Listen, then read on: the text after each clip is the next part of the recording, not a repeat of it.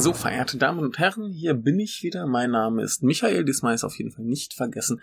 Und es geht hier weiter im Aal. Staub. Ähm, ja, ich habe ein bisschen probiert, die Sachen zu machen, die ich angekündigt habe. Es hat nicht ganz so geklappt, wie ich wollte. Ich bin nicht ganz so vorangekommen, aber das soll nichts Schlimmes heißen. Das heißt nur, dass wir ein bisschen weniger Videospielgedöns machen, weil wir jetzt zum Beispiel äh, Bloodstained Curse of the Moon ähm, schon separat in der Folge besprochen haben und ich äh, auch mit meinen, äh, ich wollte ja Persona 5 Royal weiterspielen, kam ich nicht so richtig zu. Und genauso verhielt es sich bei den Manga, die ich lesen wollte, wo ich keine Zeit für hatte. Und deswegen werde ich Videospiele und Manga ein bisschen kürzer machen und hier alles zusammenfassen. Und ich fange mal mit den Videospielen an. Ein bisschen Zeug, was ich angespielt habe. Nichts Weltbewegendes, aber so ein paar zweieinhalb erste Eindrücke. Ähm, ja, zur Persona 5 äh, brauche ich gleich noch nicht viel erzählen. Ich bin kaum übers Intro hinaus. Das ist schon ein bisschen anders. Wir haben schon ein paar Figuren irgendwie angeteasert, soweit ich mich erinnere, schon wenn er her, als ich das gespielt hatte. Und äh, ja, wirkt alles ganz nett. Ähm, bin mal gespannt, was sich da langfristig tut. Aber da kann ich noch nicht wirklich viel zu sagen, außer dass mir heute zum ersten Mal aufgefallen ist, dass, ähm, wie heißt es, dass ja dieses Intro irgendwie sehr irritierend ist, weil das mit dem, wie es dann erstmal vorangeht, äh, gar nicht so richtig passt. Da müsste man mal gucken, was da noch kommen mag, aber soweit äh, sehr schön. Äh, was ich auch so ein bisschen nur angespielt habe, ist äh, Tekken 7. Äh, pff, Tekken 7, also meine Geschichte mit Tekken ist ja immer so, dass ich damals in irgendwelchen Videospielmagazinen äh, Artikel zu Tekken und Tekken 2 gelesen habe und mir dachte, boah, geil, das muss der geile Scheiß sein, habe ich voll Bock drauf, weil ich hatte halt keine Playstation und dann habe ich halt Virtua Fighter gespielt, was ja auch ganz cool ist.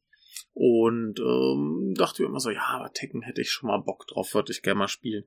Und dann habe ich irgendwann Tekken 3 mal gespielt. Und seitdem war es das Spiel, das ich irgendwie mit einem Finger auf einem Knopf irgendwie durchspielen konnte und der Ruf war so ein bisschen ruiniert. Ich habe dann, glaube ich, noch Tekken 4 gespielt, ein bisschen. Aber so richtig bin ich in die Reihe nie reingekommen und jetzt war es irgendwie im Angebot. Ich dachte, ich gebe mir das nochmal eine Chance. Aber ich habe es halt noch nicht so richtig viel gespielt. Vielleicht so ein Stündchen oder so mal ein bisschen Figuren ausprobiert. Ähm, was mir nicht so gefällt, ist der Grafikstil, diese komische Unreal Engine. Und boah, das ist irgendwie, sieht komisch nach Plastik aus und manche Figuren sehen komisch aus.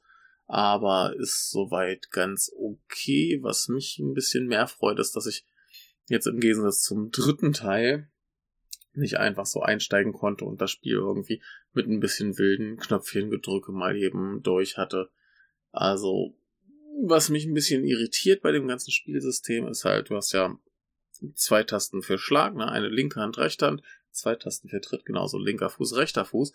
Was mich jetzt dazu veranlassen würde, zu sagen, okay, ich muss relativ häufig in der Combo die äh, Tasten wechseln. Und das ist irgendwie im Spiel weniger, als ich das äh, vermuten würde. Also da äh, benutzt man offenbar die gleichen Gliedmaßen für Angriffe doch oft hintereinander, als ich das jetzt äh, vermuten würde von einem normalen Kampf aus, wo ich dann eher mal rechts, links wechseln würde, aber hier ist dann mal rechts, rechts, rechts, links oder so, keine Ahnung. Äh, ein bisschen irritieren muss ich mich noch reinfuchsen, aber wie gesagt, das ist zumindest insofern äh, ganz nett, als dass man da nicht wieder einfach so, so reinkommt und einen Knopf die ganze Zeit drückt und einfach gewinnt. Und insofern ist das schon ganz okay, was mich noch ein bisschen stört. Und da muss ich jetzt, glaube ich, Sega die Schuld geben. Die haben nämlich ähm, damals bei Virtua Fighter einen fantastischen Trainingsmodus gehabt. Und ich glaube, das war damals so, dass die den haben irgendwie patentieren lassen, dass den sonst niemand nutzen kann. Und äh, das äh, hätte ich jetzt eigentlich hier gern bei Tekken, denn die hatten das ja so, dass du quasi der Reihe nach alle äh, Moves und Combos einer Figur quasi immer einen angezeigt bekommst, dann hast du ihn gemacht, hast den hingekriegt, kommt der nächste und so weiter. Und das finde ich eigentlich so den ultimativen Trainingsmodus. Und hier bist du dann wieder so ein bisschen mehr auf dich allein gestellt zu gucken, so nach welcher Aktion kann ich jetzt welche andere Aktion machen, damit ich irgendwie eine Combo hinkriege. Oder eben du musst im Menü nachgucken, aha, da ist die Combo-Liste und musst dir das irgendwie merken. Ähm, ist ein bisschen umständlich, sich da reinzufuchsen. Aber ich finde es zumindest so vom Anspielen interessant genug, dass das vielleicht Spaß machen könnte. Und es scheint ja auch tatsächlich ähm, wettkampfmäßig relativ äh, groß zu sein. Das heißt, da scheint ja dann auch entsprechend ein bisschen äh, Tiefe hinterzustecken. Also ich bin vorsichtig interessiert. Der Grafikstil macht mich nicht so an, aber das ist nicht so schlimm. Wobei ich das eigentlich bei den alten Spielen immer am geilsten fand, dass die da quasi Nee, der zweite Teil war schon irgendwie derb hässlich, weil kantig, aber das hatte was. Das sah irgendwie cool aus. Und hier ist irgendwie ein bisschen was von dieser Coolness weg. Weiß ich nicht. Ähm, hat ein bisschen, nee, ich, ich würde fast sagen, King of Fighters 14 äh, trifft sein Stil irgendwie fast besser, auch wenn es halt noch deutlich hässlicher ist. Aber äh, ja, ist ein, ist ein ganz interessantes Ding. Vielleicht hat da noch jemand irgendwie Tri äh, Tipps, wie ich mich da besser reinfuchsen kann, aber er scheint zumindest für mich bisher so einer der interessanteren Tekken-Titel zu sein. Aber genug dazu. Kommen wir zu anderen Dingen. Ich habe noch etwas anderes gespielt und zwar habe ich jetzt angefangen mit Bloodstained Curse of the Moon 2 was äh, logischerweise die Fortsetzung von Platz den Curse of the Moon ist. Was für eine Aussage. Ähm, wir, zum ersten Teil haben wir jetzt schon eine große Folge aufgenommen. Die wird auch zum zweiten Teil kommen. Deswegen möchte ich mich jetzt hier auch sehr kurz fassen. Ähm, es wirkt noch ein bisschen durchgeknallter ein bisschen weniger cool in mancher Hinsicht. Also manche Bosse im ersten Teil fand ich eventuell äh, ein bisschen cooler. Dafür ist hier äh, mehr Spektakel, die sind tendenziell größer. Ähm, mehr äh, Spektakel und Elend und ganz viel kaputt. Ähm, was insofern halt auch wieder schwierig ist. Mit diesem Grafikstil, das haben wir irgendwie in der Folge zum ersten Teil schon angesprochen. Ich weiß nicht, ob die jetzt hier vor schon kam oder danach erst kommt, keine Ahnung, wie die Reihenfolge letztendlich sein wird. Aber äh, ich hab's ja mal irgendwann so im Suff auf Twitter irgendwie so ein, ein Hyper-Retro-Stil genannt. Äh, soll heißen, irgendwie dieses Retro-Ding wird eigentlich nur noch suggeriert durch so ein paar Stilelemente, die quasi symbolisch den tatsächlichen Retro-Stil äh, suggerieren. Hier vor allem die, die, die Spielfiguren Sprites, die tatsächlich vom Stil her ganz gut zu den alten NES Castlevanias passen, wie die stilistisch umgesetzt sind. Der Rest passt aber überhaupt nicht mehr. Also das wird, glaube ich, auch, also das sollte 8-Bit sein. Das wird aber, glaube ich, auch auf 16-Bit schon nicht mehr funktionieren, weil es einfach zu groß und zu spektakulär ist. Ähm, muss nicht heißen, dass das schlecht ist, aber es ist immer so ein bisschen lustig, wenn man suggeriert, hier, wir machen 8-Bit und dann geht's aber voll drüber, wo ich mich da auch frage, so, warum brauchen wir dann überhaupt diese 8-Bit äh, Spielfiguren-Sprites? Also, ja, warum nicht gleich einfach alles ein bisschen höher. Man kann ja trotzdem in so einem Pixel-Look bleiben, aber äh, warum nicht gleich alles ein bisschen schöner? Denn äh, die Spielfiguren sind, glaube ich, vom Designer prinzipiell cooler, als das im Spiel äh, tatsächlich rüberkommt. Und Stichwort Spielfiguren, die sind ähm, hier, glaube ich, ein bisschen abwechslungsreicher noch als im ersten Teil. Wir haben wieder äh, Sangetsu, den äh, Schwertschwinger. Wir haben ein äh, eine Frau mit einem Speer, die ähm, von ihren Spezialfähigkeiten erstens heilen kann und zweitens sehr megamännig ist äh, mit den Attacken. Also das hat schon was von komischen Megaman-Spezialwaffen. Äh, dann haben wir noch einen äh, Schützen, also noch Distanz, äh, Fernkampf. Und äh, wir haben einen, einen Hund im Mecker. Und das ist alles noch ein bisschen abwechslungsreicher. Die haben alle ein bisschen ausgeklügeltere Skills. Ähm, dies ist auch alles ein bisschen mehr drauf aus, dass man äh, die im richtigen Moment einzusetzen weiß. Das heißt, man muss auch regelmäßig ähm, die Figuren wechseln, sei es, dass man die Sperrfrau benutzt, um höher zu springen, um dann im Sprung auf den Schützen zu wechseln, weil der eben den Walljump kann. Das heißt, äh, man springt mit ihr hoch genug, dass er dann von der Wand abspringen kann auf die andere Seite an eine andere Wand. Und äh, so ergänzen sich die Figuren dann ganz gut. Und äh, auch in den Leveln gibt's noch ganz viele Sachen, wo mir das Spiel vom Leveldesign her suggeriert, da ist was, da kommst du irgendwie rein, wo ich ja noch keine Ahnung habe, wie es funktionieren soll. Und das finde ich eigentlich alles ganz spannend, ganz äh, motivierend. Ähm, es ist spielerisch deutlich technischer als der erste. Von meinem Gefühl her ähm, wirkt es ist mehr auf dieses Zusammenspiel der Figuren ausgelegt, nicht so sehr, dass man sich jetzt eine aussucht, mit der das Level macht und zwischendurch vielleicht in ein, zwei Stellen mal wechselt, sondern hier ist wirklich mehr drauf aus, regelmäßig zu wechseln für jede Situation die passende Figur.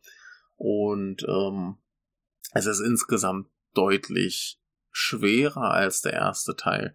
Ich habe für den ersten Durchgang, glaube ich, so knapp drei Stunden gebraucht. Es gab ein paar Level, die ich relativ frustrierend fand. Das war aber dann auch mehr so eine Art frustrierend, so, ah, ich mache jetzt lieber mal eine Pause, kann mich sowieso nicht mehr konzentrieren, mach's den nächsten Tag und den nächsten Tag ging's dann.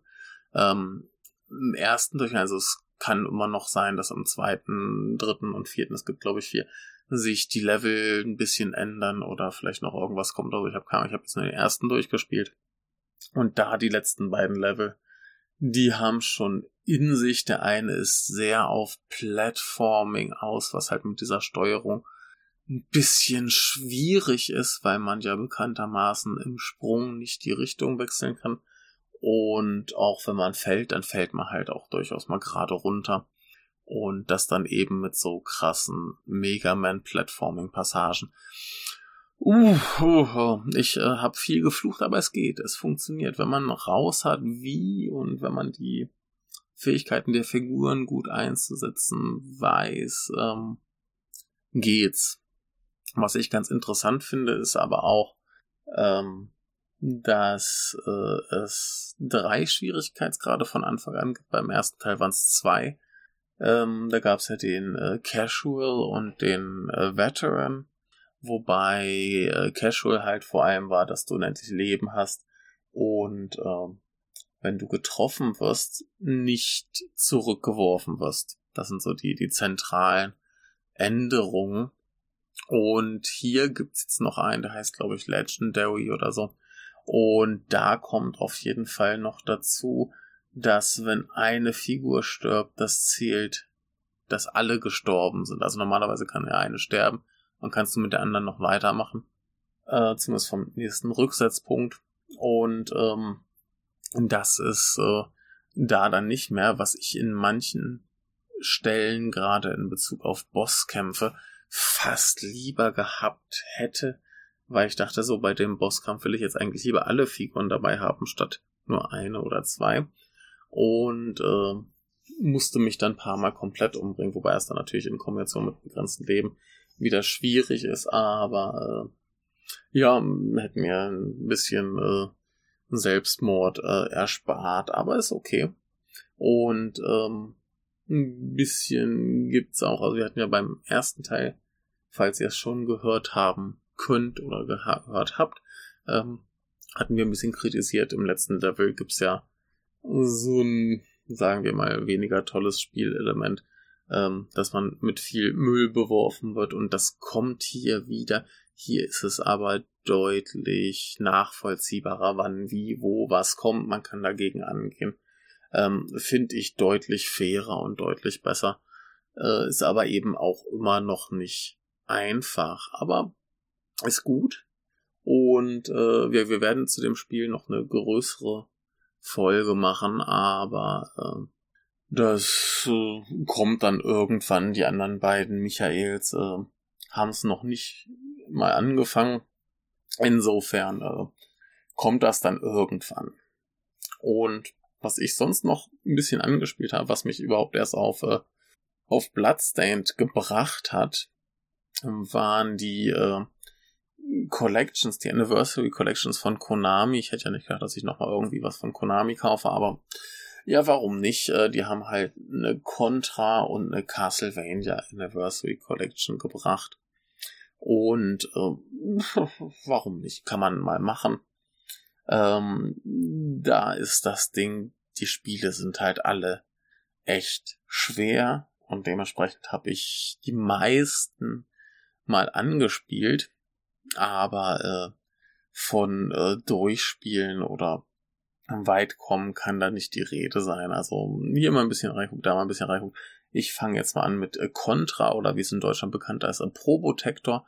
So eine uralt Konami-Serie, die die meisten Leute wahrscheinlich kennen. Von ähm, Teil 3, der 92 für Super Nintendo erschien, der in Deutschland, da hieß es Super Probotector Alien Rebels. Und das war nicht mein Einstieg. Ich habe mit einem der NES-Teile angefangen. Ich weiß jetzt nicht mehr, äh, ob's äh, Contra oder Super C war, wie es hier heißt. Ähm, kann ich gerade nicht mehr nachvollziehen. Ich habe hier beide mal angespielt. Ich finde die alle bockschwer. Ähm, das, ich glaube, ich hatte den zweiten fürs NES und äh, habe den dann primär mit äh, Cheat für unendlich Leben durchgespielt, was ich da aber auch angemessen finde. Ähm, und ich habe äh, Super Probotector irgendwann mal halbwegs gekonnt, aber hier, äh, ich habe hier alle regulär angespielt. Teilweise kann man sich ein bisschen einstellen, wie viel Leben man haben will. Teilweise gibt es ein bisschen äh, Schwierigkeitsgrad, Auswahl aber die sind alle äh, bockschwer. Ich bin mittlerweile so schlecht, dass ich froh bin, wenn ich mal irgendwo ein Level schaffe. Ähm, insofern, äh, spielerisch ist das halt so ein typisches, äh, wie sagt man, Jump and Shoot.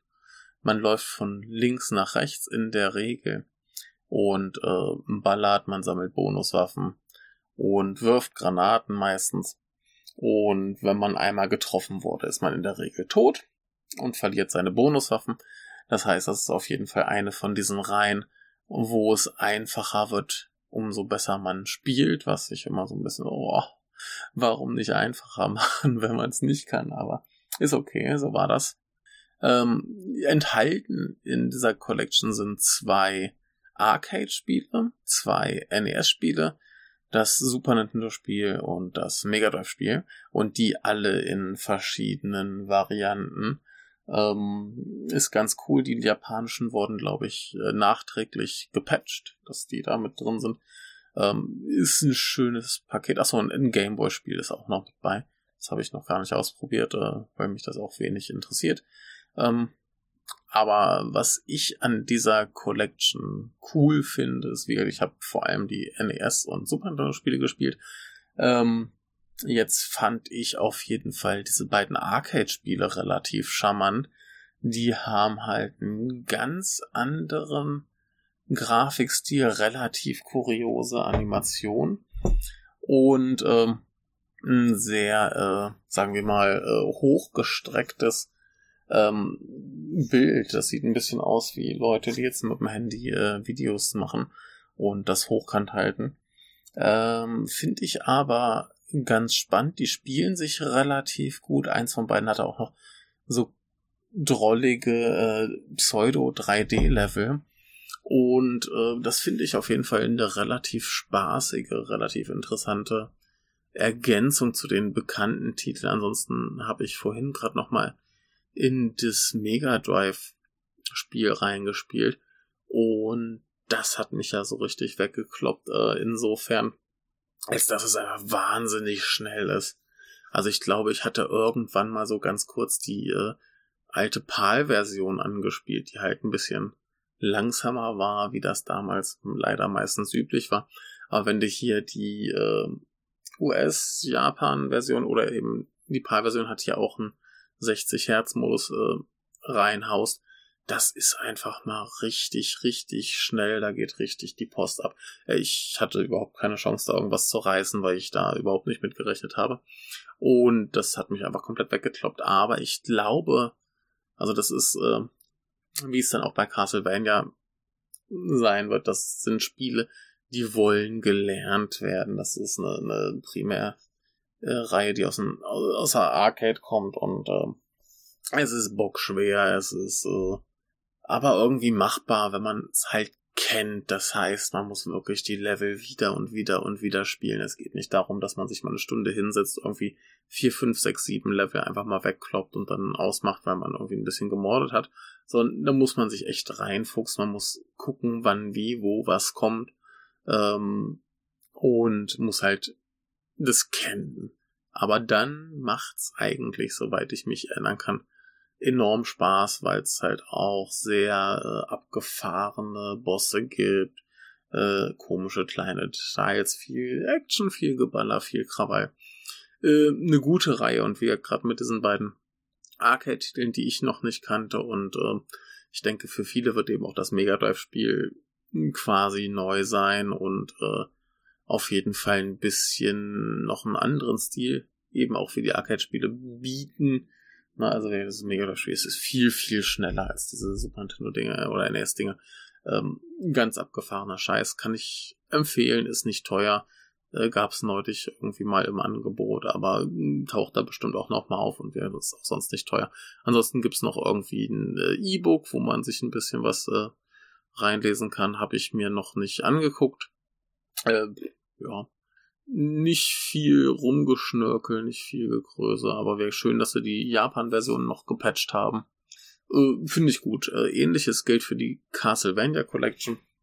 Und da ist äh, ein bisschen mehr drin. Da haben wir äh, Castlevania, Castlevania 2, Castlevania 3, Super Castlevania, Castlevania The Adventure, Castlevania 2, ähm, 2 in diesem Sinne von äh, Game Boy 2, äh, Castlevania Bloodlines und Kid Dracula. Und ich habe die meisten, zumindest jetzt mal angespielt. Die beiden Gameboy-Spiele hatte ich noch keinen Nerv zu. Die sollen, glaube ich, auch gar nicht mal so gut sein. Äh, Kid Dracula habe ich kurz reingeguckt, ist so gar nicht meins.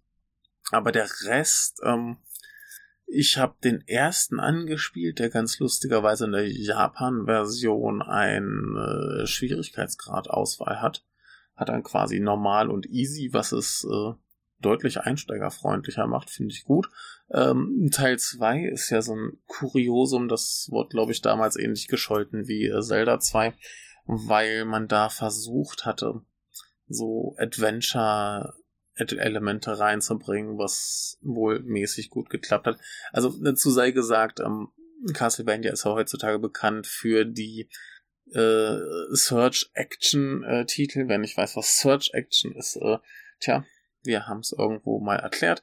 Aber hier haben wir ähm, geradlinige äh, Plattform-Action-Spiele und ähm, keine großen äh, Suchaktionen, außer eben bei diesem Castlevania 2. War alles schön linear, links nach rechts, vielleicht mal eine Abzweigung. Und äh, ansonsten Zeug wegpeitschen, größtenteils. Also wir sind ja hier bei Vampirjägern und dementsprechend ist das ganze Setting super, die Musik ist super. Ähm, ist cool übrigens sei noch angemerkt, bei Probotector gibt's den kuriosesten äh, Zensurfall, den ich je gesehen habe, weil man sich damals wohl dachte, für den Westen äh, wären, wären Soldaten zu schlimm, die rumlaufen und schießen, hat man eben beschlossen, die gegen äh, Roboter auszutauschen, die irgendwie cooler sind als die äh, Menschen. Also da kann man ruhig gern mal die West-Version sich äh, vornehmen. Hier auf jeden Fall ähm, im ersten Teil äh, auf jeden Fall die Japan-Version spielen, weil eben äh, Auswahl wäre auch Schwierigkeit gerade von ist und Castlevania ist kackschwer. Generell die ganze Reihe ist kackschwer. Ähm, da kann ich das nur empfehlen. Ähm, darüber hinaus, ja, äh, ein tolles Setting, tolle Grafik, toller Stil. Ähm, Castlevania 4 ist quasi ein Remake vom ersten. Äh, Bloodlines fängt auch irgendwie mit demselben Level so ein bisschen an, was ich sehr lustig finde.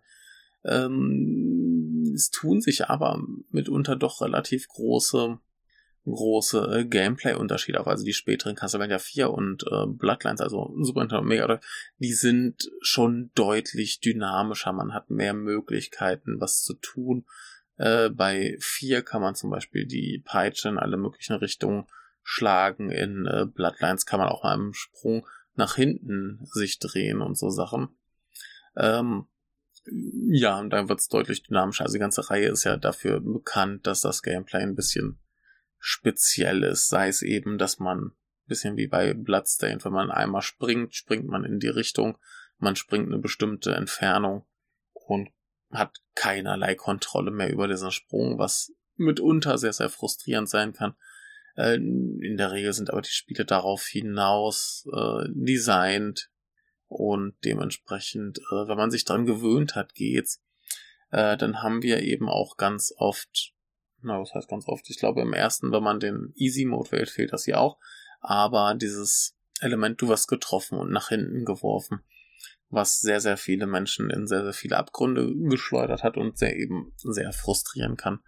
Also gibt ja Leute, die sagen, Castlevania wäre heute nicht mehr irgendwie spielbar und ganz großer Unfug. Sehe ich anders. Äh, Gerade Teil 4 finde ich eigentlich einen ganz soliden Einstieg, so die ersten ein, zwei, drei Level hat man noch ein bisschen alles gemächlich, hat ein bisschen ruhiger wirkt. Der erste Teil mit dem wählbaren Schwierigkeitsgrad schien mir auch so beim Anspielen relativ machbar zu sein. Drei ist halt ein ziemliches Biest und äh, Bloodlines so beim Anspielen äh, schien mir auch ganz okay. Da konnte man, glaube ich, ich bin mir gerade nicht sicher, ob dann wählbarer Schwierigkeitsgrad war, aber auf jeden Fall konnte man sich ein bisschen so leben und so einstellen. Meine ich. Auf jeden Fall äh, war das auch für einen Einstieg nicht so schlimm. Also ich finde die ganze Reihe deutlich einfacher als Contra bzw. Probotector, deutlich machbarer und ähm, ja, also ist halt immer noch derb schwer. Also äh, hier Curse of the Moon 2 ist auch übrigens auf Casual auch immer noch derb schwer.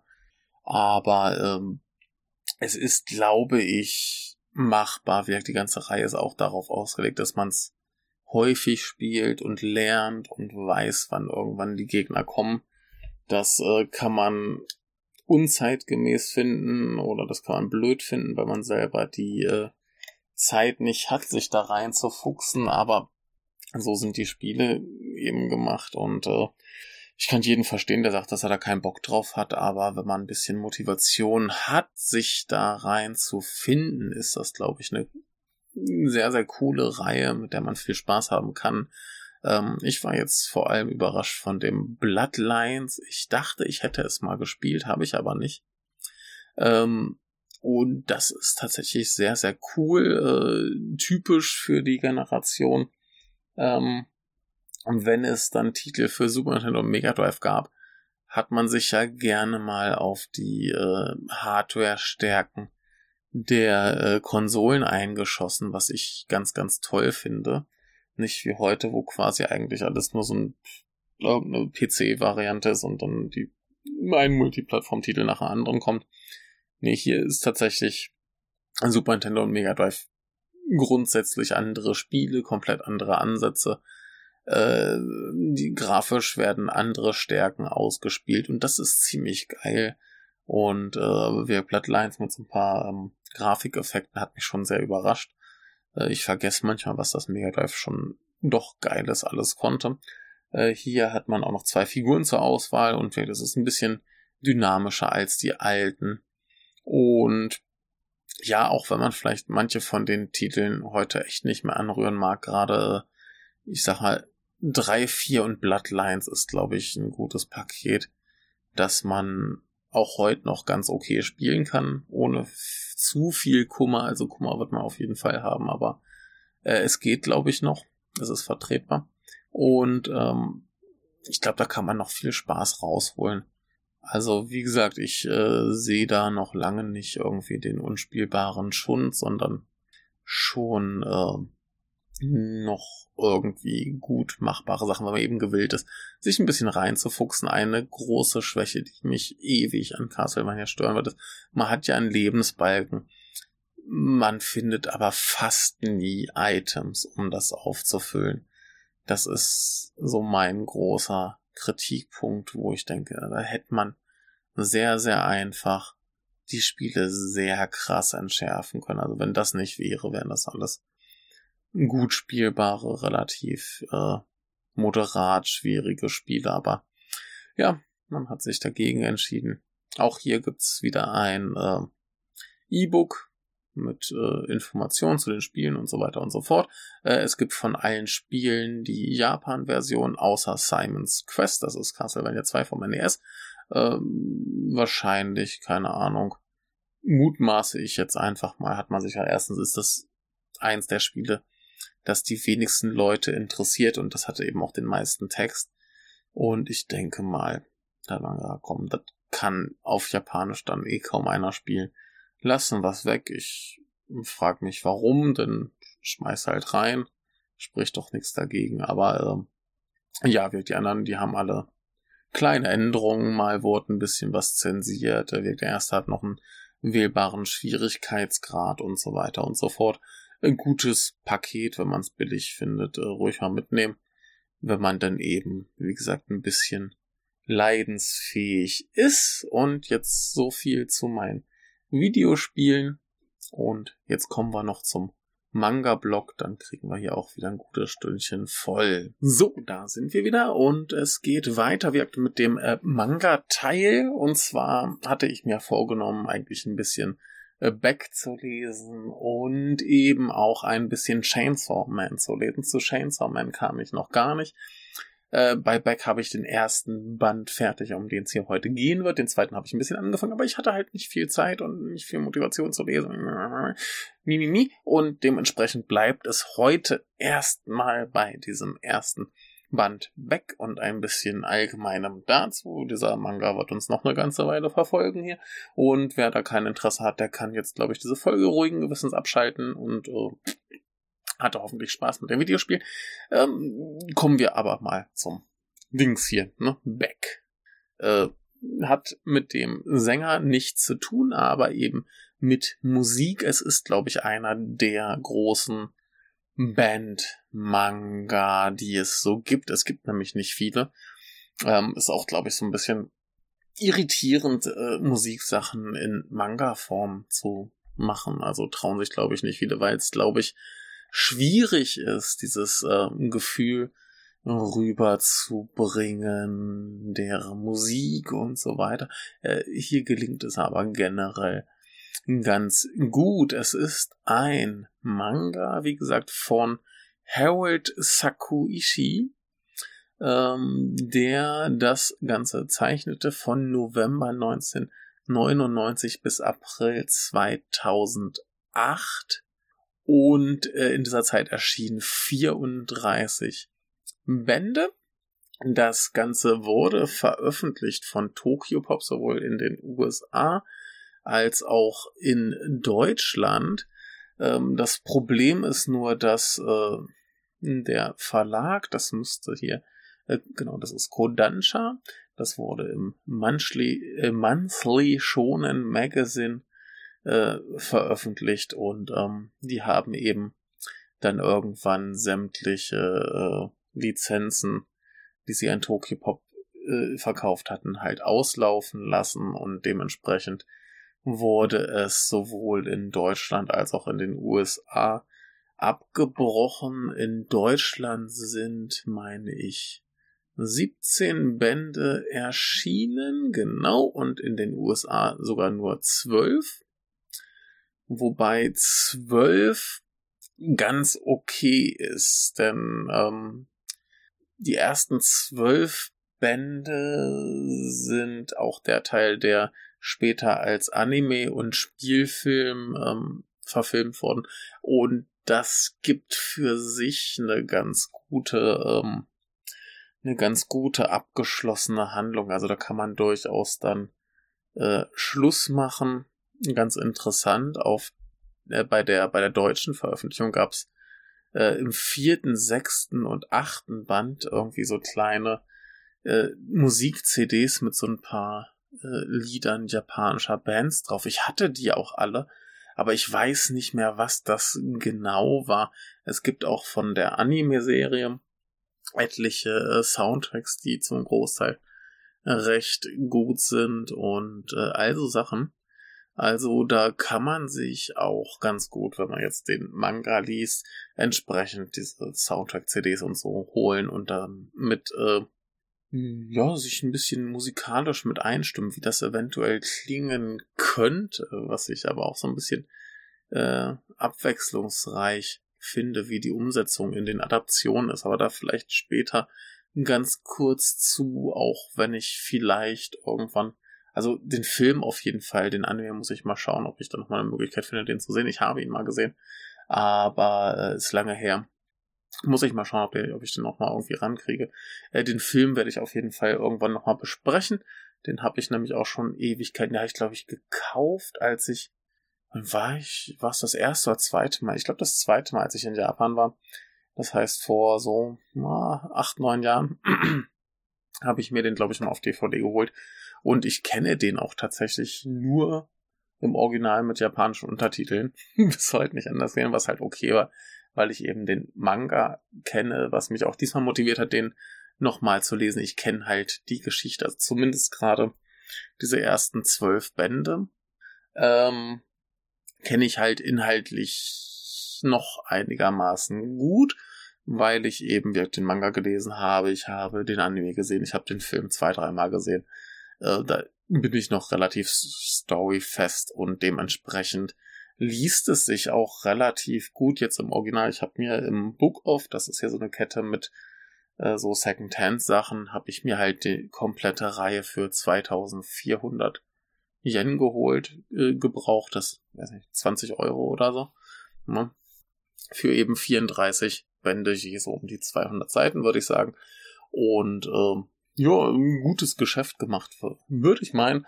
Und ähm, ja, die ersten zwölf die Geschichte ist mir relativ präsent, da weiß ich noch ganz gut, was passiert, wobei der Manga natürlich deutlich ausführlicher ist als jetzt Anime oder gar Film das je sein könnten.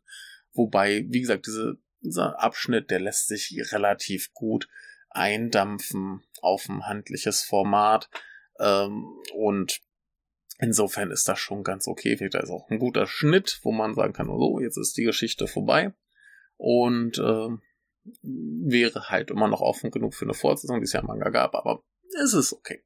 So, und ähm, wo wollen wir drauf hinaus? Äh, genau, wir haben eben ein Manga über Musik und ganz grob gefasst, wir haben unseren äh, Protagonisten, der da heißt äh, Yukio Tanaka oder meist wird er Koyuki genannt und das ist ein 14-jähriger äh, Mittelschüler, äh, Junior High School Schüler, wie auch immer man das nennen möchte. Und der hat äh, eine Mitschülerin, die ist etwas älter als er. Sie heißt äh, Ishiguro Izumi oder eben eigentlich umgekehrt Izumi Ishiguro und die nimmt erstaunlich viel Platz in diesem ersten Band ein. Wenn man die Rest der Geschichte kennt, merkt man da schon, okay, da war noch nicht so ganz klar, wo die Reise eigentlich hingehen soll. Ich war auch beim Lesen des ersten Bandes noch relativ äh, irritiert, ähm, wie weit das von der eigentlichen Geschichte noch weg ist. Und ähm, wie, wie, wie viele Figuren da auftauchen und eingeführt werden, die eben wie diese hier auch erstmal gar nicht so wichtig sind. Äh, jedenfalls treffen die dann irgendwie in der Schule wieder mal aufeinander und er kannt, kannte sie irgendwie aus Kinderzeiten, wo sie eben irgendwie rumgespielt haben und albern waren und so. Und mittlerweile ist sie im Schwimmteam und äh, fängt eben an, äh, sexy zu werden. Sie ist halt irgendwie ein, zwei Jahre älter als er. Und äh, ja, sie wird eben etwas äh, femininer und er fängt an, sich für Frauen zu interessieren. Und dementsprechend äh, ist dann eben auch diese Senpai-Kohai-Beziehung mittlerweile ein bisschen relevanter. Das heißt, äh, ja, Kohai sind die jüngeren Schüler und Senpai sind die älteren Schüler. Und man muss eben seinem Senpai ein bisschen äh, Respekt zollen, den Älteren und so weiter.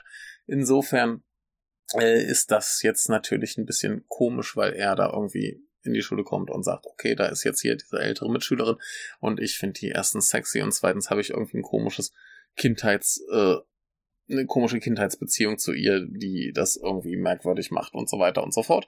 Und die beiden, ähm, ja, sie führt ihn so ein bisschen heran an äh, Rockmusik, äh, eine Band, die in diesem ganzen Manga sehr, sehr äh, präsent sein wird, heißt äh, The Dying Boyd. Offensichtlich ähm, eine Anspielung auf dieses ganze Grunge-Ding, was da irgendwie Anfang der 90er in den USA los war. Ist auch eine amerikanische Band hier. Und die ist halt der heiße Scheiß, wo alle drauf abfahren. Und unser Koyuki, der ist eben eigentlich so, ja, hört halt ein bisschen Popmusik und hm, und der kennt sowas gar nicht. Und der wird dann da so langsam eingesogen von dieser Musik. Äh, zu dieser Geschichte kommt irgendwann noch dazu, dass einer seiner Mitschüler äh, irgendwann aus Geilheit ihren Badeanzug klaut und ähm, irgendwie verstrickt sich das Ganze sehr, sehr peinlich und sehr, sehr doof. Und das soll dazu führen, dass er quasi dem äh, Schwimmteam beitreten soll, wo sie eben Mitglied ist. Und äh, das äh, bringt die beiden erstmal wieder ein bisschen näher und führt ihn ran an eine Figur namens äh, Saito, ein Mann mittleren Alters, ein derber Perverser, der aber äh, erstens äh, sehr gut schwimmen kann und zweitens ein alter äh, Gitarre spielender Beatles-Fan ist. Und da haben wir eben die nächste Verbindung zur Musik, wo er eben dann ans Gitarre spielen rangeführt wird. Aber das sind irgendwie so zwei Nebenhandlungen, wo man weiß, wenn man die Geschichte kennt, äh, die bekommen jetzt irgendwie erschreckend viel Raum, wobei ich mir gerade noch nicht, nicht mehr ganz sicher bin, ob der Saito schon im ersten Band überhaupt so präsent ist oder ob das eigentlich viel mehr im zweiten kommt. Genau, das kommt eigentlich erst so richtig im zweiten Band. Also hier sind wir vor allem noch mit der äh, mit der guten Mizumi, die ihn jetzt hier zwingt, in dieses äh, Schwimmteam zu kommen. Soweit die Handlung. Äh, der Saito kommt im nächsten Band dann genauer. Aber das ist so einer dieser Wege, den sie ebnet, um dann später irgendwie irrelevanter zu werden. Fände ich super lustig, wie viel Zeit im ersten Band wirklich drauf verwendet wird, diese Beziehung zwischen ihm und ihr ein bisschen auszuarbeiten, um sie dann früher oder später, sofern ich mich erinnern kann, ich kann auch ein bisschen falsch liegen und vielleicht ist sie doch noch präsenter, aber ich glaube, sie wird irgendwann relativ schnell unwichtig. das finde find ich ziemlich witzig. Aber hier ja, ein großes, äh, ein großes Figuren ausarbeiten mit ihm und ihr. Dann kommt halt dieser andere Schüler dazu. Äh, es ist nett und spaßig, wirkt dieses mit dem Badeanzug klauen und äh, guck mal hier, mein perverser Freund, der mich in unangenehme, unangenehme Situationen bringt. Ähm, weiß nicht, können sich vielleicht auch wieder Leute dran stören, aber ich finde es immer noch irgendwie so zumindest so ein bisschen fremdschämig, ulkig. Äh, aber das ist auf jeden Fall hier auch kein, kein ähm, Comic, äh, Comedy, äh, Comic ist schon, also kein, kein Comedy Comic, sondern es ist halt mehr Coming of Age, Drama, ein bisschen Liebesgeschichte mit drin. Ähm, da liegt der Fokus drauf. Also es gibt ein bisschen dummes Rumgeblöd. Es gibt so ein paar äh, perverse Figuren, wie es in jedem Manga gibt.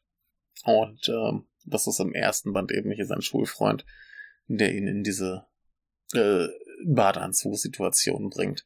Äh, worum es aber eigentlich in diesem ganzen Band erstmal geht, ist, dass äh, Koyuki ein sehr missgestalteten Hund äh, trifft. Der sieht ein bisschen aus wie äh, Blackjack aus dem Osamu Tezuka äh, äh, Manga, eben mit so weiß nicht, oder auch so ein bisschen Frankensteins Monster, äh, zusammengenäht. Also der hat irgendwie ein Ohr und ein Auge so draufgenäht, äh, ein Fuß ist angenäht, irgendwie der ganze Hintern ist angenäht. Es ist ein, ein groteskes Ding. Ich glaube, an sich ist es ein, ein Schieber, aber es ist ein komisch gebauter Schieber. Äh, ja, komische, komische Mutation. es ist ein äh, sehr ängstlicher und aggressiver Hund und der wird eben, weil er aussieht, wie er aussieht, wie das in Japan so ist, äh, wird er eben von Kindern geärgert und Koyuki rettet ihn, wird dafür gebissen aus Dank natürlich und ähm, er trifft dann eben den Besitzer dieses Hundes, der da heißt äh, Ryusuke und äh, der ist eben ein bisschen älter als Koyuki und krasser äh, Musiker. Ne, der kommt auch irgendwie aus, äh, aus den USA, ist Japaner, aber hat lang in den USA gelebt, kann deswegen auch ziemlich beschissen Japanisch. Und äh, der hat irgendwie eine Verbindung zu eben dieser legendären Rockband A Dying Breed.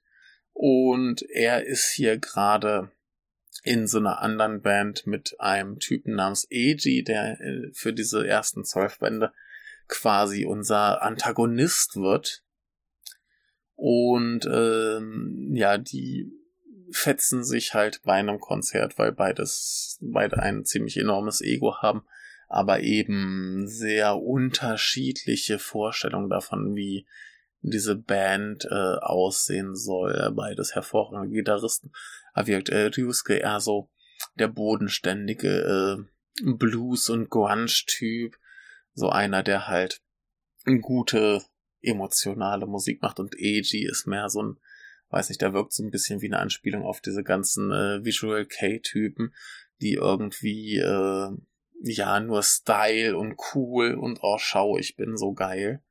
Ähm, machen wollen. Also ja, irgendwie so, so, so, so die großen, äh, sagen wir Mainstream Visual K, ne, wo dann, wo es nur darum geht, irgendwie äh, sexy für die Frauen zu sein, um dann irgendwie möglichst viele niedliche Fans im Publikum zu haben und ähm, ja, dementsprechend äh, fetzen die sich ordentlich.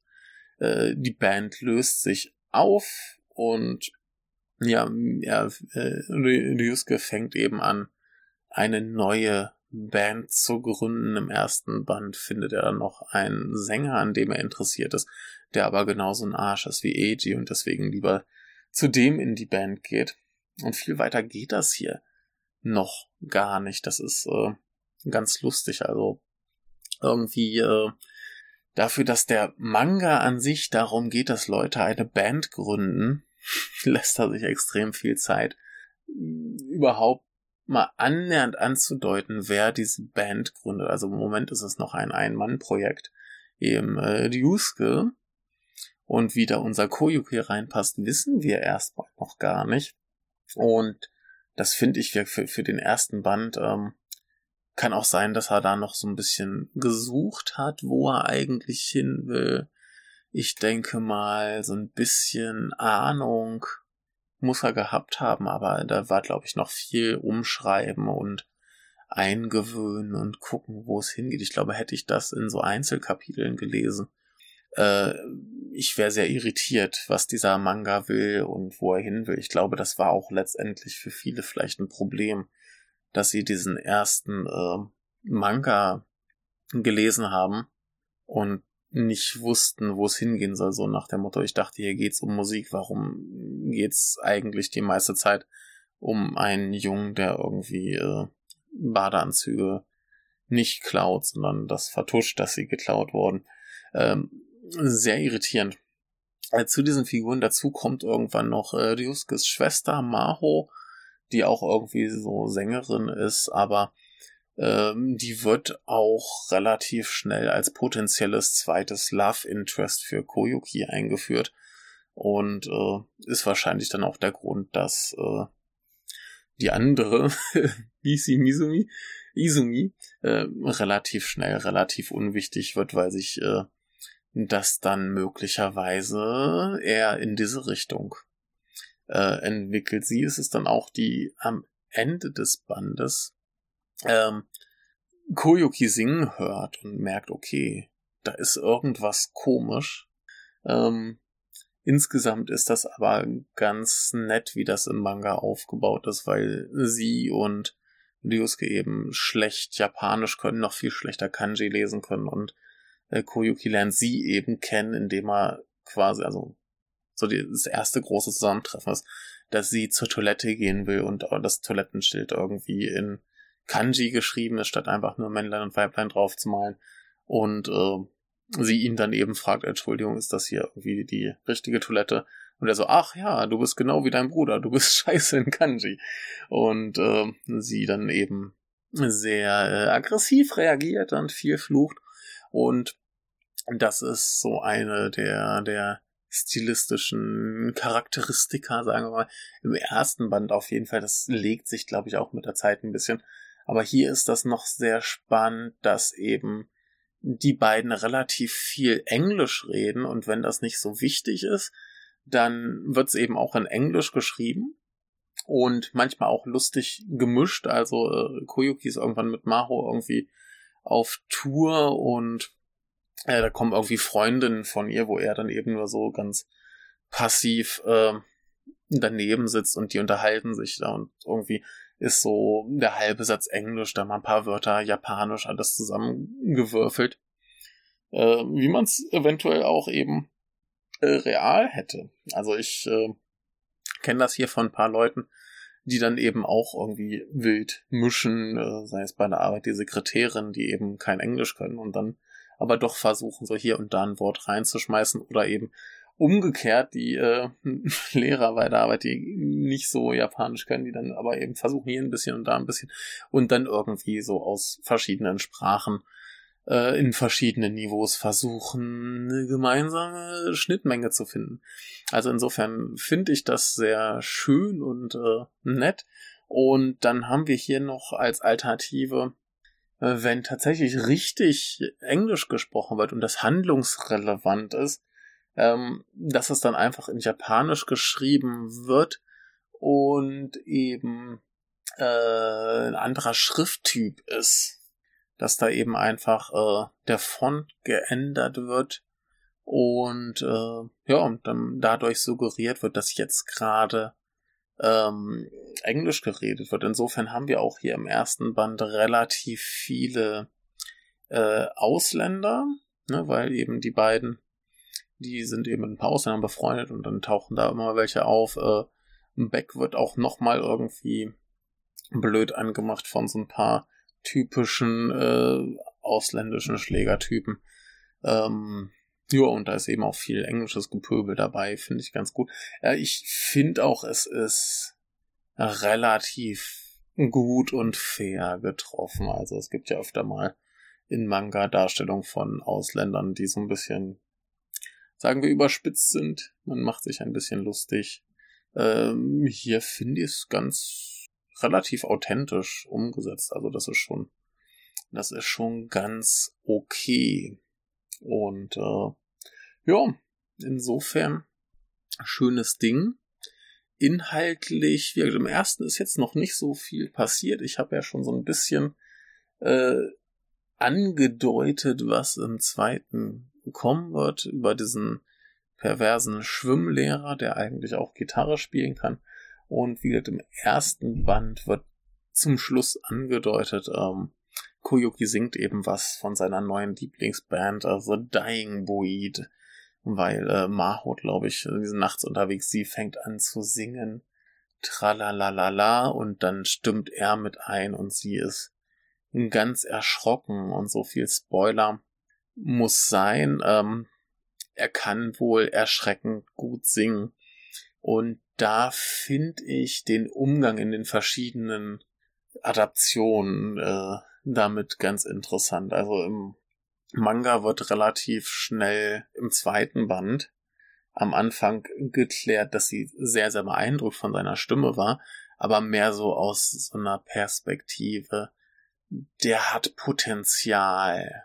Ne? Also das ist jetzt nicht das geborene Gesangstalent, Also beziehungsweise nicht dass das der perfekt geschliffene Diamant, sondern das ist eben eher so ein, der hat Talent, aber da muss man noch was dran machen. Und insofern finde ich das, wie es im Anime dann war, eigentlich rückwirkend ganz gut. Also als ich damals der Anime gesehen hatte, war ich so ein bisschen irritiert. Ich weiß auch nicht mehr, ob das im Anime kommuniziert wird, dass er eben Talent hat, aber vielleicht noch nicht der geborene Sänger ist. Aber ähm, ich, ich hatte irgendwie so das Gefühl, immer so, okay, der wird jetzt als der derbe Sänger verkauft.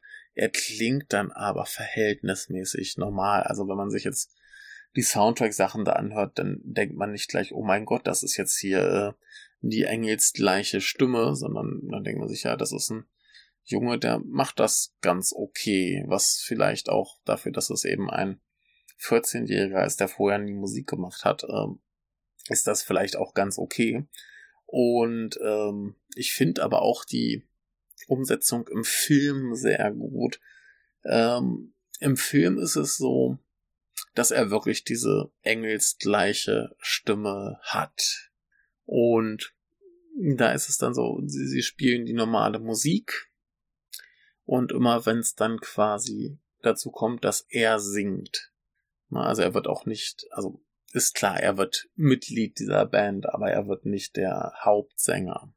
Aber immer wenn er singt, dann äh, wird im Film alles andere so ein bisschen dumpf und leise und äh, wir hören seine Stimme nicht, sondern es ist dann wirklich so, so dieses Ah, der Engel singt. Ne? Es wird alles sehr äh, göttlich und äh, das finde ich eigentlich eine relativ gelungene Umsetzung, weil man dann eben das passende Gefühl, okay, da geht jetzt gerade etwas ganz Wahnsinniges, Unfassbares ab aber man muss eben nicht irgendwie diesen Teenager bloßstellen, indem man ihn singen lässt und der kann es eigentlich nicht so gut, dass man da jetzt ernsthaft beeindruckt wäre, wie es eben im Anime ist. Ne, so, da ist das ganz okay, kann man sich ganz gut anhören, aber da würde ich jetzt nicht sagen, boah, das ist das krasse Gesangstalent.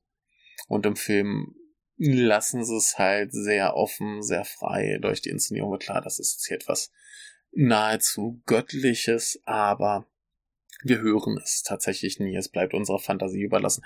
Und wird hier im Manga, wird dann relativ zügig im nächsten Band gesagt, ey, der hat eine geile Stimme, aber ist eben so quasi der ungeschliffene Diamant, da können wir ganz viel mitmachen, aber der muss halt auch üben und dementsprechend äh, ist das, glaube ich, auch ganz gut, dass nicht dieser, dieser wahnsinnige Druck äh, da ist, so dass ich dann im Nachhinein rückwirkend mir auch denke, ach, das war im Anime vielleicht gar nicht so doof. Ich weiß halt nur nicht, ob das so im Anime gesagt wurde ob da einfach gesagt, boah, geil, krasser Typ. Ähm, muss ich mir nochmal angucken. Äh, wird irgendwann bestimmt hier nochmal geklärt. Ähm, ja, aber wie gesagt, soweit äh, ein etwas interessanter erster Band, denn wirkt sehr komisch unfokussiert, nimmt sich viel Zeit, die Figuren, die auch teilweise halt später nicht mal mehr so wahnsinnig wichtig sind, äh, einzuführen und auszuarbeiten. Und es ist, äh, ja, wirkt so ein bisschen noch zerfahren, komisch, unfokussiert. Man weiß nicht, wo die Handlung so richtig hingehen soll. Äh, es ist ein sehr langsamer Einstieg.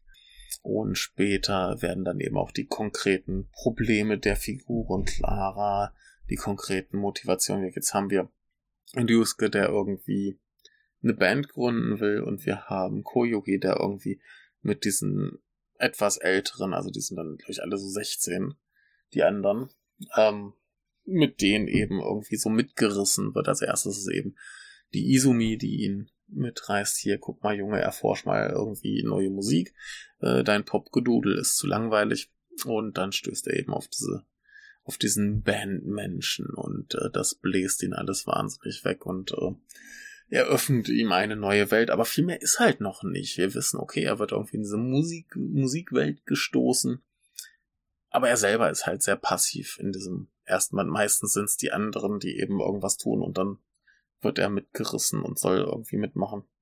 Und äh, ja, wirklich, ich kann es, glaube ich, keinem verübeln, der sagt so, oh, dieser erste Band, der ist äh, komisch, so, keine Ahnung, wo der jetzt hingehen soll. Wenn man es kapitelweise liest, wird es, glaube ich, eher noch schlimmer.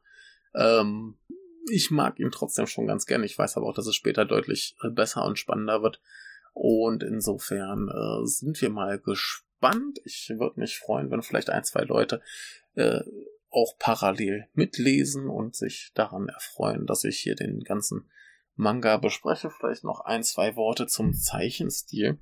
Ähm, der ist verhältnismäßig äh, schlicht. Wir haben relativ viele äh, Paneelen ohne irgendwie großen ausgearbeiteten Hintergrund.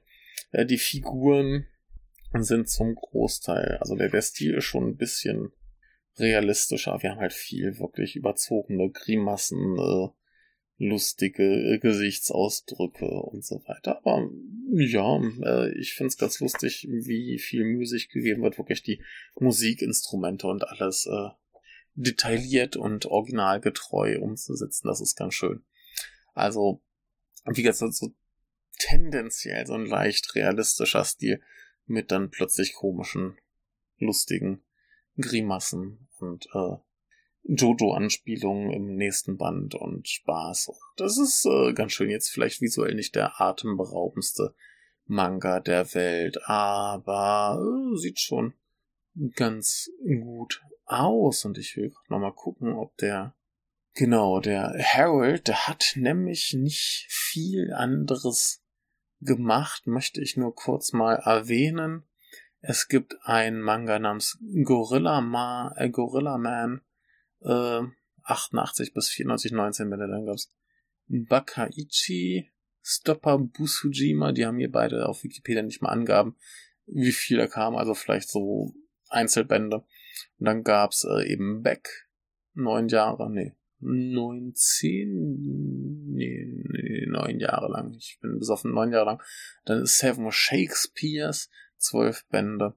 Und das aktuellste 2013 bis 2016 ist eine Reihe namens Rin. Aber von den anderen habe ich noch nie irgendwie irgendwo was gehört. Also muss ich vielleicht mal recherchieren. Vielleicht sind die auch gut. Ähm, was ich auch gerade noch gesehen habe, was ich noch gar nicht wusste, ist, dass es davon ein äh, PlayStation 2 Spiel gibt. Ich habe keine Ahnung, wie man sich das äh, vorstellen soll. Als Genrebezeichnung steht hier dran Adventure Music. Äh, keine Ahnung, vielleicht ist es auch eher ein Visual Novel oder so. Ich weiß es nicht. Äh, vielleicht sollte ich das mal relativ äh, recherchieren. Relativ recherchieren. Ähm, ja, wir sind, glaube ich, am Ende. Ich rede Unsinn äh, tendenziell ein sehr empfehlenswerter Manga für alle, die ein bisschen Bock auf Musik haben. Und ich glaube, wer hier meine Aalfolgen hört, der hört auch ganz gern mal was zu Musik, denn ich rede relativ viel über Musik und ich mag Musik. Und das ist ein gutes Ding. Und wirkt, falls ein, zwei Leute Bock haben, mitzulesen, wird mich das freuen. Wirkt, es ist teilweise auf Deutsch und Englisch äh, verfügbar in gedruckter Form. Äh, auf Englisch wurde es neu aufgelegt von Comixology, die das Ganze digital veröffentlicht haben. Der Anime wurde bei Funimation auf Englisch äh, veröffentlicht. Ähm, ich glaube 26 Folgen. Ja, 26 Folgen. Der heißt dann Back Mongolian Chop Squad. Wie die Mongolian Chop Squad da reinpasst äh, wird sich im Laufe des Mangas erklären. Das finde ich eine sehr lustige Geschichte. Da kommen wir dann eines Tages zu, wenn wir soweit sind. Ähm, wie den Film werde ich, glaube ich, auch irgendwann nochmal besprechen. Den mag ich nämlich ganz gerne. Und insofern hat es mich erstmal gefreut, dass ihr euch äh, dies hier angehört habt. Und äh, ja, ich hoffe, ihr habt ein bisschen Lust auf diesen Manga. Und äh, ja, insofern viel Spaß noch. Äh, der nächste Teil kommt bestimmt äh, bald. Ich äh, kriege es hin. Ich kriege es hin, das alles hier aufzunehmen und zu veröffentlichen. Und dann ist auch diese AHL-Folge irgendwann mal fertig. Jetzt sind ja bei, ich glaube, fast vier Stunden. Das ist schon ganz gut, ne? Ja, gut, in diesem Sinne, äh, tschüss, bis demnächst und äh, viel Vergnügen. Äh, unterstützt uns, gebt uns gern mal irgendwie eine äh, Dingens, wie heißt es, eine Bewertung auf iTunes seit neuesten ähm, weiß nicht, da haben wir wohl irgendeinen sehr traurigen, armseligen Menschen verärgert. Jedenfalls äh, war jemand der Meinung, uns eine Ein-Sterne-Bewertung auf iTunes zu geben. Äh, vielleicht finden wir ja zwei, drei Leute, die das ein bisschen mit äh, etwas besseren Bewertungen ausgleichen können oder wollen. Das würde mich sehr freuen. Ansonsten könnt ihr auch gerne auf unserer auf unserem Blog gucken. Da gibt's eine Möglichkeit äh, zu kommentieren. Kommentare freuen uns auch immer sehr. Äh, Anmerkungen auf Twitter. Ja, auch gern zu den Spielen. Äh, gern ein bisschen Tipps, wie ich äh, Tekken lernen kann. Ähm, und gerne alles irgendwo äh, posten. Wir sind, glaube ich, auch immer noch auf Facebook, wo man äh, kommentieren und schreiben kann. Das sehe ich aber vielleicht auch erst drei Wochen später. Ähm, und falls ihr ganz, ganz äh, spendabel sein wollt, wir haben eine Möglichkeit, wo man uns ein bisschen Kleingeld äh, schicken kann. Ist alles auf dem Blog. Guckt hin. Äh, wird inhaltlich nicht viel ändern, aber wir freuen uns, wenn wir die Serverkosten nicht bezahlen müssen oder uns vielleicht irgendwann mal eine Pizza davon kaufen können. Insofern äh, Vielen Dank, äh, gehabt euch wohl und bis demnächst. Tschüss.